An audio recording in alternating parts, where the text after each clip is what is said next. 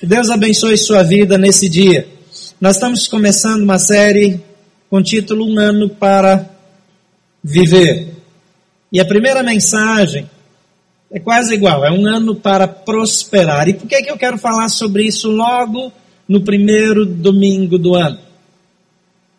Porque eu estou convencido no Espírito de que Deus deseja que você prospere esse ano. Eu não sei quantos querem prosperar, mas Deus deseja que você prospere. Nem todos vão prosperar só porque Deus deseja, porque alguns não querem. Jesus sobe no monte, olha para Jerusalém e diz: Ah, Jerusalém, como eu desejei te amar, como eu desejei cuidar de você, assim como uma galinha traz os pintinhos embaixo das asas, eu quis abrigar você, mas tu não o quiseste. Deus quer a sua prosperidade, o seu crescimento, o seu desenvolvimento. Mas Jesus deixa claro aqui nesse episódio em que ele respeita a nossa decisão. De vez em quando, e talvez mais seguido do que seria de se esperar, Deus encontra pessoas que não o querem. Deus quer o seu crescimento. Deus quer o seu desenvolvimento. E eu quero falar em prosperidade num ano em que nós começamos num ambiente de recessão econômica. A grande maioria dos brasileiros, segundo as últimas pesquisas, acredita que este será um ano de grandes dificuldades. Os empresários, o pessoal da indústria, inclusive, está muito, muito receoso.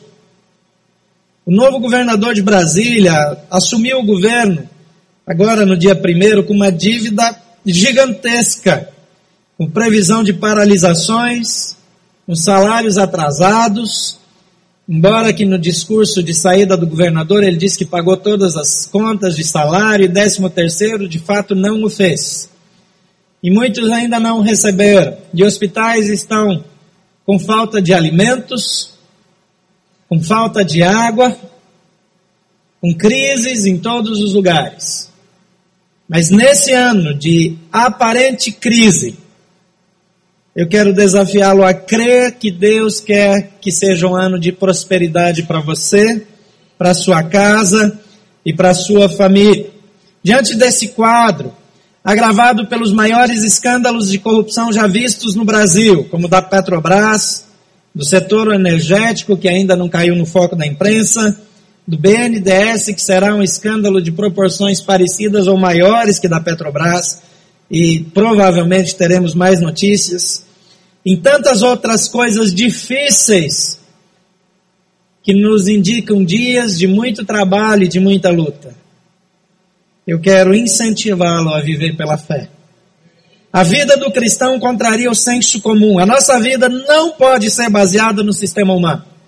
Nós não dependemos da política econômica, não dependemos da prosperidade da nação. A Bíblia diz que nós somos a prosperidade da nação, de um jeito diferente, não como eu estou dizendo aqui. Mas a Bíblia mostra que quando nós somos um povo de oração, quando nós somos um povo que confia em Deus, quando nós somos um povo que se volta para Deus, Deus cura a nossa nação. Se o meu povo que se chama pelo meu nome, se humilhar e orar, e se arrepender, se converter dos seus maus caminhos, então eu ouvirei dos céus, perdoarei o seu pecado e sararei a sua terra. Nós somos a resposta para o Brasil.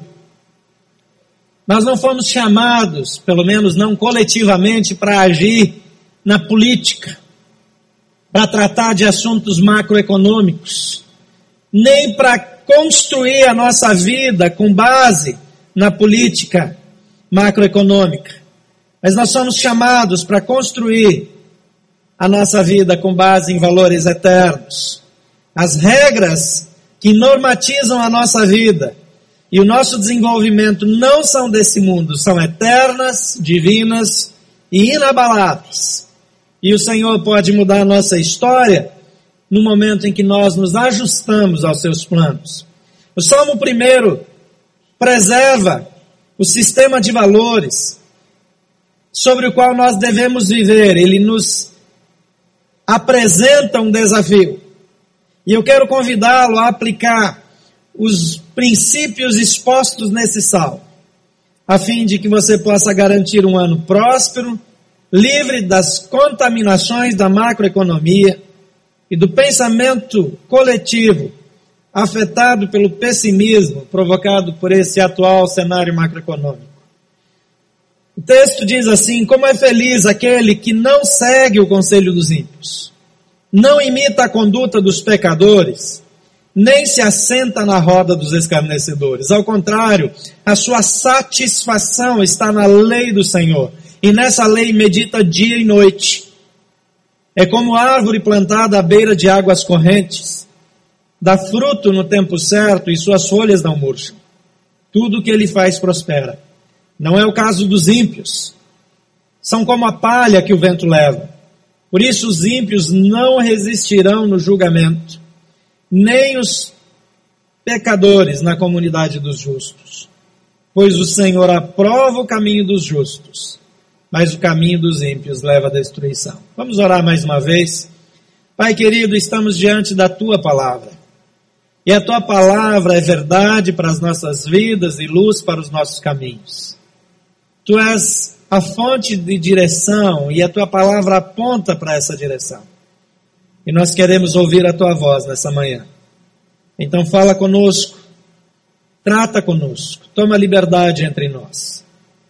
E Pai, que a tua voz, ao ser proclamada, seja prontamente acolhida por cada um de nós.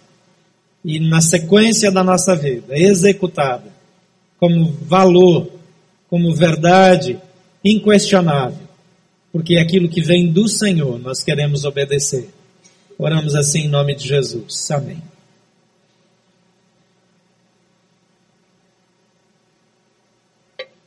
O salmista destaca aqui a postura, a conduta e o efeito da confiança em Deus na vida daqueles que esperam no Senhor. Nós fomos formados comunidade por causa de Jesus Cristo, que veio a esse mundo e nos alcançou, mudou a nossa história, mudou a nossa sorte, para que vivamos não mais por regras humanas, não mais por pensamentos humanos, mas por pensamentos e regras divinas, para que nossos princípios de administração não sejam mais princípios meramente humanos, mas princípios divinos e espirituais. O texto começa dizendo como é feliz aquele que, segue, que não segue o conselho dos ímpios, que não imita a conduta dos pecadores e nem se assenta na roda dos zombadores. A primeira medida, se eu desejo fazer de 2015 um ano para prosperar, é divorciar-me do atual sistema de valores. É impressionante como nós, como cristãos, recorremos aos conselhos que não têm nenhuma relação com a palavra de Deus, que não têm valores parecidos com a palavra de Deus, e usamos isso para prosperar. Eu vejo muitos cristãos lendo livros e buscando uma educação secularizada para crescerem na sua vida. Mas a Bíblia diz que Deus é o dono do ouro e da prata. Ele é a fonte de toda a riqueza e de todo o bem. E deixa eu dizer uma coisa para você, meu irmão. Se Deus não abençoar a sua vida, você pode buscar conselho onde você quiser, que você vai continuar na mesma até a morte. Porque Ele é a fonte. João 15 diz que se nós permanecemos na videira, então nós vamos dar fruto. Então nós vamos crescer. Se nós ficarmos conectados com o Senhor, nós vamos crescer. Não é o nosso planejamento, não é a nossa estrutura, é a nossa dependência. É claro que Deus nos ensina a planejar, é claro que a Bíblia nos ensina a ser previdentes, é claro que tem princípios administrativos por dentro da palavra de Deus, mas a fonte é o Senhor. É dele que vem todas as coisas. Então divorcie-se do atual sistema de valores. Feliz é aquele que não segue esses conselhos, que não anda do jeito que as pessoas andam, que não se assenta com os zombadores ou como diz outra expressão, com os escarnecedores, aqueles que fazem chacota dos outros, aqueles que não têm seriedade com a palavra de Deus, aqueles que, para dar um motivo de riso ou de alegria, fazem qualquer coisa, aqueles que não se importam em destruir alguém, desde que eles sejam beneficiados. A Bíblia diz: feliz é aquele que não se associa com esse tipo de pessoa, com esse tipo de atitude, que não acolhe esse tipo de comportamento e não aprova quem faz isso. Mais importante do que ter dinheiro, mais importante do que prosperar, é receber a presença de Deus e o sustento e o suprimento das mãos dele, ele sempre nos dará infinitamente mais do que nós necessitamos. Mas ele é a nossa fonte. Em Romanos, no capítulo 12, versículo 1 a 3, Paulo escreve, portanto, irmãos, rogo-lhes pelas misericórdias de Deus, que se ofereçam como sacrifício vivo, santo e agradável a Deus. Esse é o culto racional de vocês. E não se amoldem ao padrão deste mundo, mas transformem-se pela renovação das vossas mentes, para que sejam capazes de experimentar e comprovar a boa, agradável e perfeita vontade de Deus. A renovação da nossa mente, o ajuste no nosso sistema de valores, na nossa maneira de pensar, que vai resultar na mudança na nossa maneira de agir é determinante para que tenhamos o tipo de prosperidade que Deus quer de nós. Muitas vezes não entendemos, porque não fomos contemplados, porque não fomos incluídos nesse momento, porque estamos passando por uma situação de dificuldade ou eventualmente até de desemprego. Deus conhece os nossos caminhos como ninguém conhece. E a Bíblia nos alerta que há caminho que ao homem parece ser bom, mas no fim é caminho de morte. Compreender e crer pela fé que Deus está fazendo o melhor é determinante. Condição sine qua non para que sejamos abençoados, para que prosperemos e recebamos aquilo que Deus tem previsto para as nossas vidas. O problema é que nós nos acostumamos com o atual sistema. Então nós, nesse sistema de valores, temos tempo para muitas coisas. Temos tempo para assistir séries de TV, temos tempo para o cinema, temos tempo para leituras de vários tipos, mas não temos muito tempo para a leitura da palavra de Deus, não temos muito tempo para oração, não temos muito tempo para meditação bíblica, que não é só leitura bíblica. É ler a Bíblia, orar a Deus e depois passar tempo, talvez horas, meditando naquilo que lemos. Essa prática da meditação bíblica nos ajuda a conhecer o coração de Deus. Aqui na área de construção, nós temos quatro espaços com sugestões de ênfase de oração para a sua vida nesse ano. A sua vida pessoal, que inclui seu relacionamento com Deus. A sua família, a maneira como você trata as pessoas, a maneira como você aplica as verdades de Deus na sua, na sua vida. Tem um outro setor que sugestão de oração específica pela família, não é que você precisa mudar de lugar para orar, não, mas mas para que você lembre que a sua família precisa ser alvo da sua oração. Tem ainda um outro setor, onde a sugestão é que você ore pelo envolvimento da sua família com a igreja. E como essa família pode fazer parte dessa família maior. E como essa família maior pode abençoar um ao outro e viver os mandamentos recíprocos do Senhor. E ainda um espaço para orar pela igreja e pela maneira como a igreja se relaciona com a comunidade, como ela abençoa o mundo. Porque nós somos chamados para ser igreja. E orar pela igreja não é orar por uma organização, uma instituição, é orar por mim mesmo e pela maneira como eu me relaciono com as pessoas ao meu redor. E se nós queremos começar um ano diferente, nós precisamos começar orando diferente. Talvez pedindo menos coisas para nós mesmos. Porque eu observo que a maturidade espiritual faz com que a minha vida de oração seja diferente. Nós começamos orando com uma lista muito grande de coisas a nosso respeito. E uma pequena lista de coisas a respeito das outras pessoas. E de vez em quando alguma palavra acerca do reino de Deus. E à medida que nós vamos amadurecendo espiritualmente, a nossa lista de assuntos que dizem respeito ao reino de Deus aumenta significativamente. A nossa lista de assuntos para orar acerca de outras pessoas aumenta também significativamente. E a nossa lista de pedidos a nosso respeito se reduz substancialmente. Porque eu sou cada vez menos egoísta, cada vez menos centrado em mim mesmo cada vez mais centrado em Deus e no próximo. Amarás ao Senhor teu Deus de todo o teu coração, de toda a tua alma, todo o teu entendimento, e com todas as tuas forças, e ao teu próximo como a ti mesmo. É uma mudança importante. Então convido você a chegar mais cedo, nos domingos. Se você vem às 10 horas para a celebração de 10 e 15, ou se você vem às 10 e 30 para a celebração de 10 e 15, que é costume de alguns também, que você venha às 9 horas e gaste tempo ali naquele espaço de oração. Se essa igreja começar a orar aqui meia hora, uma hora antes das celebrações, essa igreja verá coisas que nunca viu.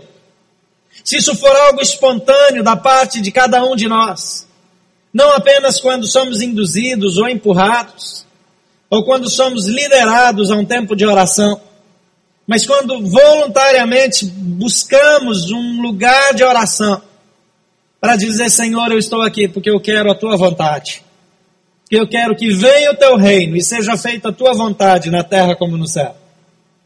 Isso muda a vida de uma igreja, muda a vida da sua família, muda a sua própria razão de viver. Em segundo lugar, adote o sistema de valores do reino de Deus. Divorcie-se do sistema desse mundo e adote o sistema de valores do reino de Deus. O Salmo, primeiro, versículo 2 diz: ao contrário, a sua satisfação está na lei do Senhor. E nessa lei medita dia e noite. Não mais está o seu prazer nas coisas que o mundo oferece. Não mais o seu prazer está nas propostas do mundo. Não mais está se divertindo com aquelas coisas que o mundo se diverte. Mas a sua alegria, a sua satisfação, o seu prazer está na lei do Senhor e nessa lei medita dia e noite. É o conceito de João 15 de permanecer na videira e receber da videira a satisfação, a seiva de vida, a vida que é o Espírito fluindo para dentro de nós de modo pleno e permanecer nessa posição continuamente, constantemente, definitivamente um novo sistema de valores, que não depende, como já falei, da economia, mas depende das instruções do Espírito. Lá em Josué, no capítulo 1, versículo 7 a 9, Deus está falando com Josué que vai liderar um povo difícil de ser liderado. Um povo dado à rebelião. Um povo chegado à murmuração. Um povo rápido em desobedecer e lento em submeter-se à vontade de Deus. Josué está levando esse povo para aquela posição que Moisés fracassou em levar, tomar a terra prometida. E Deus fala com Josué logo depois da sua posse, a posse dele é, na liderança daquele povo, não tinha sido dia 1 de janeiro, mas tinha sido naqueles dias. E Deus diz: somente seja forte e muito corajoso. Tenha o cuidado de obedecer toda a lei que o meu servo Moisés lhe ordenou. Não se desvie dela nem para a direita, nem para a esquerda, para que você seja bem sucedido onde quer que andar. Não deixe de falar as palavras deste livro da lei e de meditar nelas dia e noite, para que você cumpra fielmente tudo que está nele escrito. Só então os seus caminhos prosperarão e você será bem sucedido. Não fui eu que lhe ordenei, Seja forte e corajoso. Não se apavore nem desanime, pois o Senhor, o seu Deus, estará com você por onde você andar. Talvez você não esteja vendo um cenário muito bom hoje. Talvez olhando para frente, as expectativas são ruins, tensas. As probabilidades estão contra você. Mas a Bíblia está dizendo, e Deus diz isso para Josué, e isso vale para a gente, porque é reforçado em todo o Novo Testamento. Seja fiel, continue, prossiga, não volte atrás, não abandone os valores que você recebeu do reino, para que assim você seja bem sucedido por onde andar. E aí traz aqueles princípios que eu já falei. Olhe para a palavra, medite nela, gaste tempo pensando nos valores do reino, nos valores da Bíblia. E não deixe de falar dessas verdades e de meditar nelas constantemente, de dia e de noite. E cumpra o que está escrito. E o texto diz: somente então os seus caminhos prosperarão e você será bem-sucedido. Nós queremos ser bem-sucedidos. E às vezes confiamos nas conexões, confiamos nas alianças, confiamos nas indicações. Mas Deus quer usá-lo de modo sobrenatural. Deus tem uma posição extraordinária para você. Mas você vai alcançar essa posição sendo fiel andando com ele. E ele termina dizendo: Não fui eu que lhe ordenei, seja forte, corajoso, não se apavore nem se desanime, pois o Senhor, o seu Deus, estará com você por onde quer que você andar. E Jesus diz: Eis que eu estou convosco todos os dias, todos os dias, até a consumação dos séculos. Eu estarei com vocês. Jesus está com você. O Senhor está com você. Você não está sozinho, prossiga, seja corajoso. Em terceiro lugar, mantenha sua posição de modo público e perene. Eu aprecio muito esse salmo, a figura de linguagem que o salmista usa. O versículo 3, a primeira parte, ele começa a dizer assim: é como árvore plantada à beira de águas correntes. Você já parou para pensar nisso?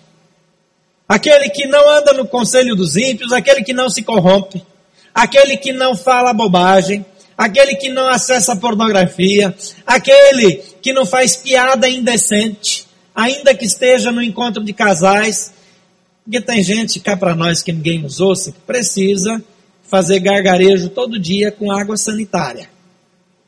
Porque a boca é suja, contaminada que só. Não consegue estar num grupo de casais sem fazer piada indecente o tempo todo. Deixa eu contar uma coisa para vocês: sexo é uma coisa santificada por Deus, criada por Deus para sua glória. Então não deveria ser assunto de chacota, de piada indecente. Então purifica a sua língua também. Porque às vezes você acha que porque está entre casais pode falar qualquer bobagem.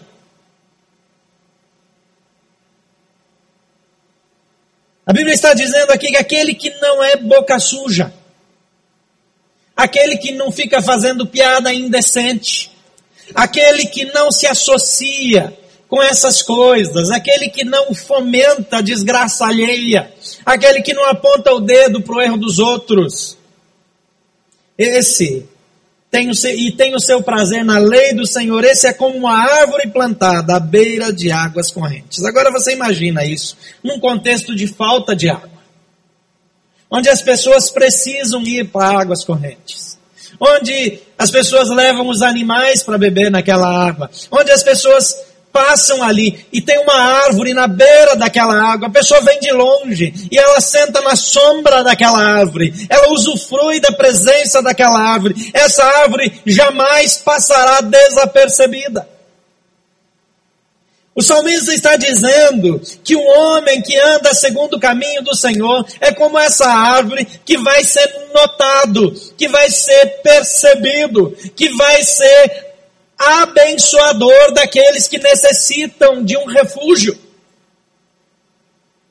O Salmo 16, versículo 3, me vem à mente quando eu leio essa expressão é como árvore plantada à beira de águas correntes. Aqui Deus está dizendo através do salmista quantos fiéis que há na terra. Em primeiro lugar, é o próprio salmista dizendo, mas depois do Novo Testamento isso é atribuído ao Senhor.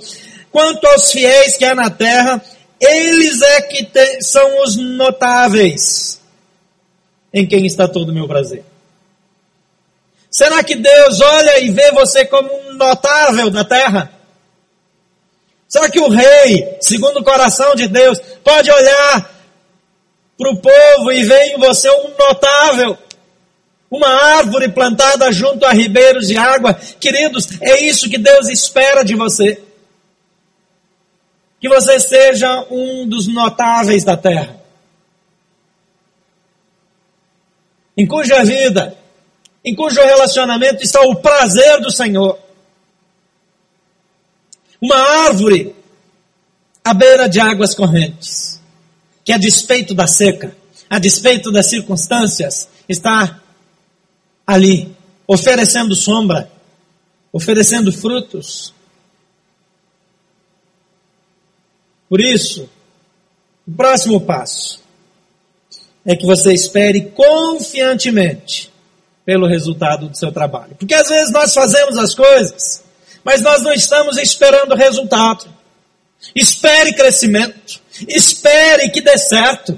Tenha fé. A Bíblia diz: sem fé é impossível agradar a Deus. Sem fé é impossível alcançar qualquer coisa relevante, significativa diante de Deus. Aqui ele está dizendo: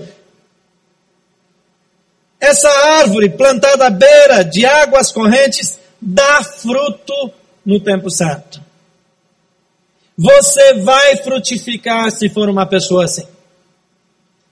Eu volto a mencionar João 15, onde ele diz: para que vocês deem muito fruto.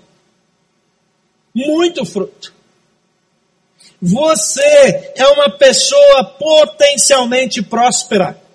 Você é uma pessoa potencialmente frutífera. As circunstâncias nas quais você se encontra não podem determinar o seu fracasso. Você nunca estará derrotado até que desista. Espere, aguarde, creia que os frutos virão, porque eles já estão a caminho. O Evangelho de João, capítulo 15, que mencionei várias vezes, diz assim: Se vocês permanecerem em mim, e as minhas palavras permanecerem em vocês. Isso é praticamente a repetição do Salmo 1.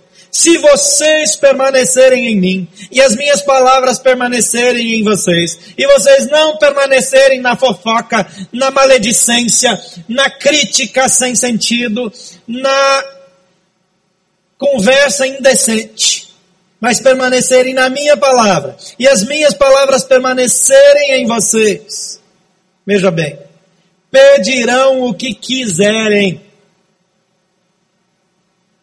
Agora, como que eu posso pedir o que eu quero? Porque quando a minha mente é transformada, eu não quero porcaria, eu não quero lixo, eu não quero sujeira, eu não quero imoralidade, eu não quero corrupção, eu quero as coisas que Deus quer. Eu quero as coisas que Deus inclina o seu coração. Então pedirão o que quiserem, e lhes será concedido. E meu Pai é glorificado pelo fato de vocês darem muito fruto e assim serão meus discípulos. Eu não posso não ficar cheio de expectativas quando eu olho para esse ano diante de nós. Quando eu olho para a palavra e vejo o que Deus espera de mim, de você. Quando eu olho para as Escrituras e quando eu oro ao Senhor e eu compreendo o impulso do Espírito no meu coração, eu não posso não me encher de grandes expectativas em relação a 2015. E quando eu oro acerca da sua vida, eu não consigo não me encher de expectativas em relação à sua vida e às suas conquistas, porque Deus tem grandes planos para a sua vida. Deus tem grandes expectativas.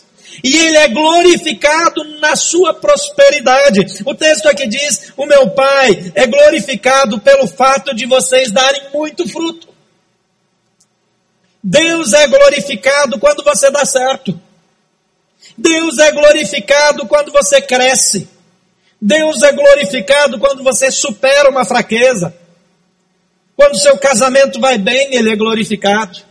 Quando seus filhos são felizes, obedientes, saudáveis, tementes a Deus, ele é glorificado. Quando você é promovido no trabalho, Deus é glorificado. Quando você encontra uma nova ocupação e passa a ganhar mais e pode glorificar mais a Deus também através dos seus recursos, Ele é glorificado. Ele se alegra no seu crescimento. A questão de buscar prosperidade é deixar de buscá-la do jeito que o mundo busca. É não tendo prazer na roda dos pecadores, dos escarnecedores, dos tolos que vivem sem Deus mas é buscar isso pelas razões certas, na direção certa. Tem um crescimento, um desenvolvimento extraordinário, é a expectativa de Deus acerca da sua vida. Ele olha para você e o abençoa. A Bíblia diz que quando Deus criou o homem, ele disse: Eis que é muito bom. É muito bom. O salmista diz que Deus, quando olha para você, tem prazer.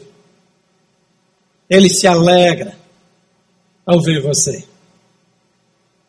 Você é fonte de alegria para Deus. E a sua prosperidade traz glória para Deus. Então queira prosperar. Estabeleça os alvos e espere alcançá-los. Creia que você vai crescer. Creia que você chegará nas posições altas. Creia que você se desenvolverá. Mas nunca perca de vista a razão pela qual você quer crescer. Queira crescer pelas razões certas. Deseje o desenvolvimento para a glória de Deus. Tenha prazer na presença dEle. Ande com Ele. Deixar de trabalhar para crescer sob pretexto de humildade é negligência. Humildade é chegar no topo e render a glória para Deus.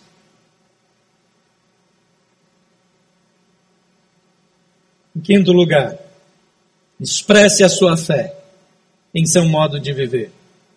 O versículo 3, na terceira parte do Salmo 1 diz: Vou ler ele todo, é como árvore plantada à beira de águas correntes, dá fruto no tempo certo, e suas folhas não murcham.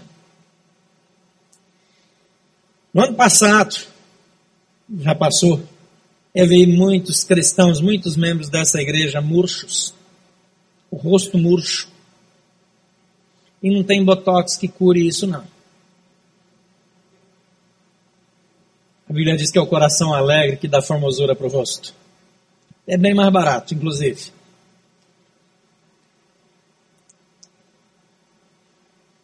Aquele que anda com Deus.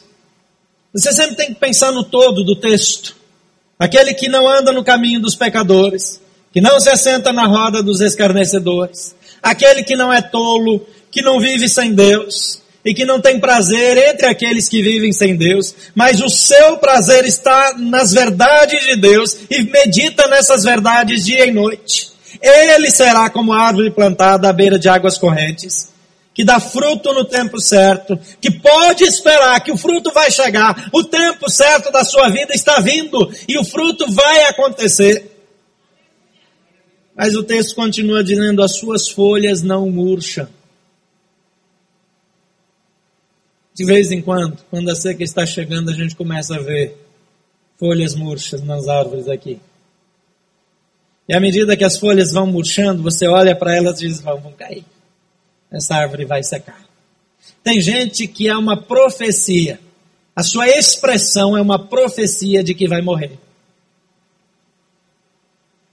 Você mesmo profetiza contra a sua própria vida quando anda de cabeça baixa, quando anda sem fé. A palavra entusiasmado no original significa cheio de Deus.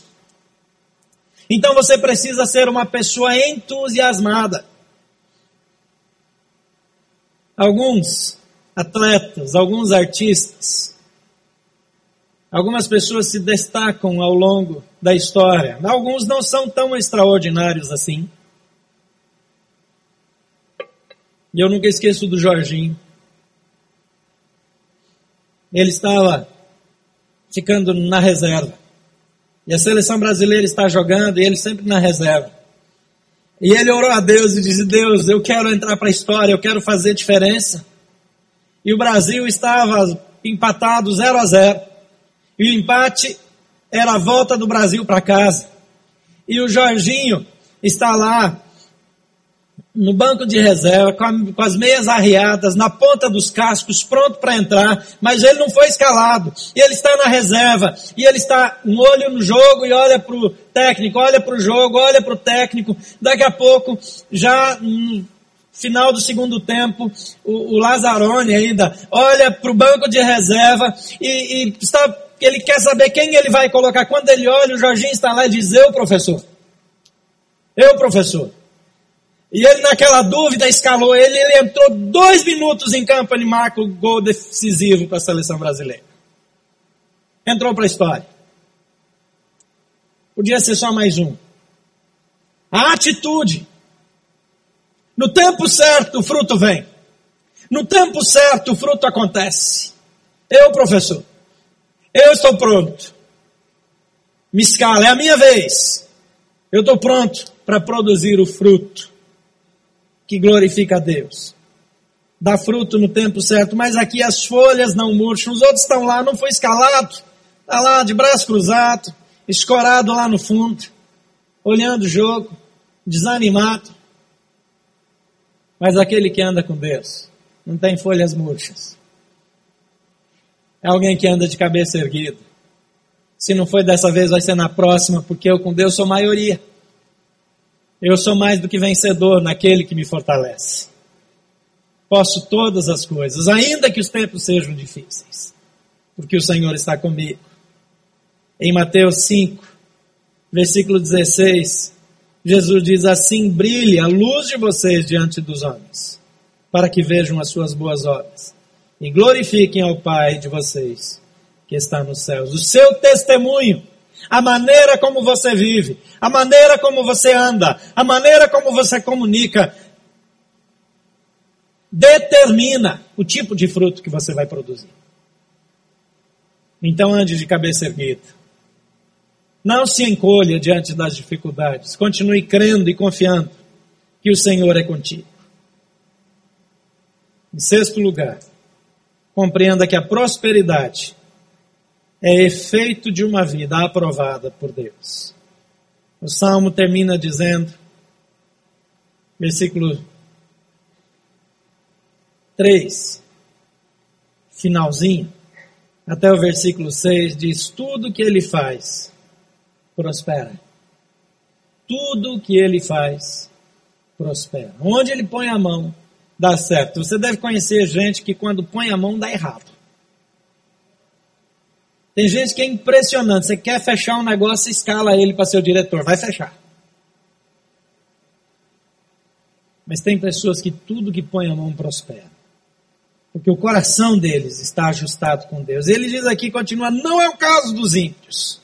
Porque esses que não creem, que não temem Deus, tem muito ímpio sentado nas cadeiras dentro das igrejas. Os ímpios são como a palha que o vento leva. Por isso os ímpios não resistirão no julgamento nem os pecadores na comunidade do justo, pois o Senhor aprova o caminho dos justos, mas o caminho dos ímpios leva à destruição. Queridos, não se trata de performance, mas de obediência e de fé. Deus chama você para viver um ano de obediência e de fé. Um ano de prosperidade. Um ano de vitória um ano de conquistas, que não depende das suas habilidades, primeiramente. Depende da sua submissão e da sua confiança, da sua fé em Deus. Você está pronto para ter um ano de prosperidade? Amém? Releia esse salmo em casa. Faça anotações, medite, pratique a meditação bíblica. Esse ano, quando vir à igreja, traga um caderno, faça, separe um, um material onde você possa anotar e não perder. E às vezes a gente anota aqui e ali, ou então faça suas anotações no seu celular, no seu iPad, mas faça de um jeito que você vai poder voltar a elas. E medite e revisite aquilo que Deus falou com você. Em tempos de dificuldade, nós precisamos voltar para aquilo que Deus já nos falou. De vez em quando, em tempos de crise, eu volto para ver aquilo que Deus me falou no passado. E normalmente, depois de passar por aquelas coisas, eu estou animado de novo. Estou pronto a prosseguir. Estou pronto a avançar. Porque eu sei em quem tenho crido. E estou bem certo que é poderoso para guardar o meu tesouro até o dia final. Ele é o nosso Deus. Ele é o Deus em quem nós confiamos. Ele é aquele que pode todas as coisas e nós nunca precisamos desanimar. Nunca andaremos com folhas murchas. Nunca retrocederemos. Porque o Senhor é o nosso escudo, nossa fortaleza. Socorro bem presente na hora da angústia. Ele é aquele que nos guarda. E aquele que guarda Israel não dorme, não cochila, não dormita. Está sempre de vigília. Está sempre de plantão. Não se cansa de fazer o bem e preparar o bem para mim e para você. Porque Ele é o Deus que nos escolheu. É para a glória dele que nós vivemos. É para a glória dele que prosperaremos. Em nome dele faremos proezas. Amém? Feche seus olhos. Pai querido, estamos diante de grandes desafios. Estamos certos de que o Senhor quer o nosso crescimento, a nossa prosperidade. Estamos prontos para obedecer de modo incondicional. Mas, Pai, em nome de Jesus, nós clamamos que o Senhor remova toda a venda dos nossos olhos. Que o Senhor retire o tapume dos nossos ouvidos, para que ouçamos a tua voz e vejamos como o Senhor vê. Oro, Pai, para que o Senhor traga uma fé inabalável aos teus filhos aqui nessa manhã e todos aqueles que nos acompanham. Oro para que o Senhor os faça desejar a prosperidade pelas razões certas. Que o Senhor nos dê a ousadia de nos desligarmos de tudo aquilo que nos afasta do Senhor, incluindo as pessoas que nos afastam do Senhor. Que o Senhor nos ajude a fazer opções de vida. Que a nossa opção seja de um crescimento contínuo, de um propósito firme, guardado no Senhor. E aquilo que o Senhor falou a nós, aos nossos corações, vai se concretizar. E nós cremos que o Senhor quer nos usar. Então estabelece os teus filhos nos lugares altos. Leva-os a crer. Leva o Senhor a darem o melhor de si.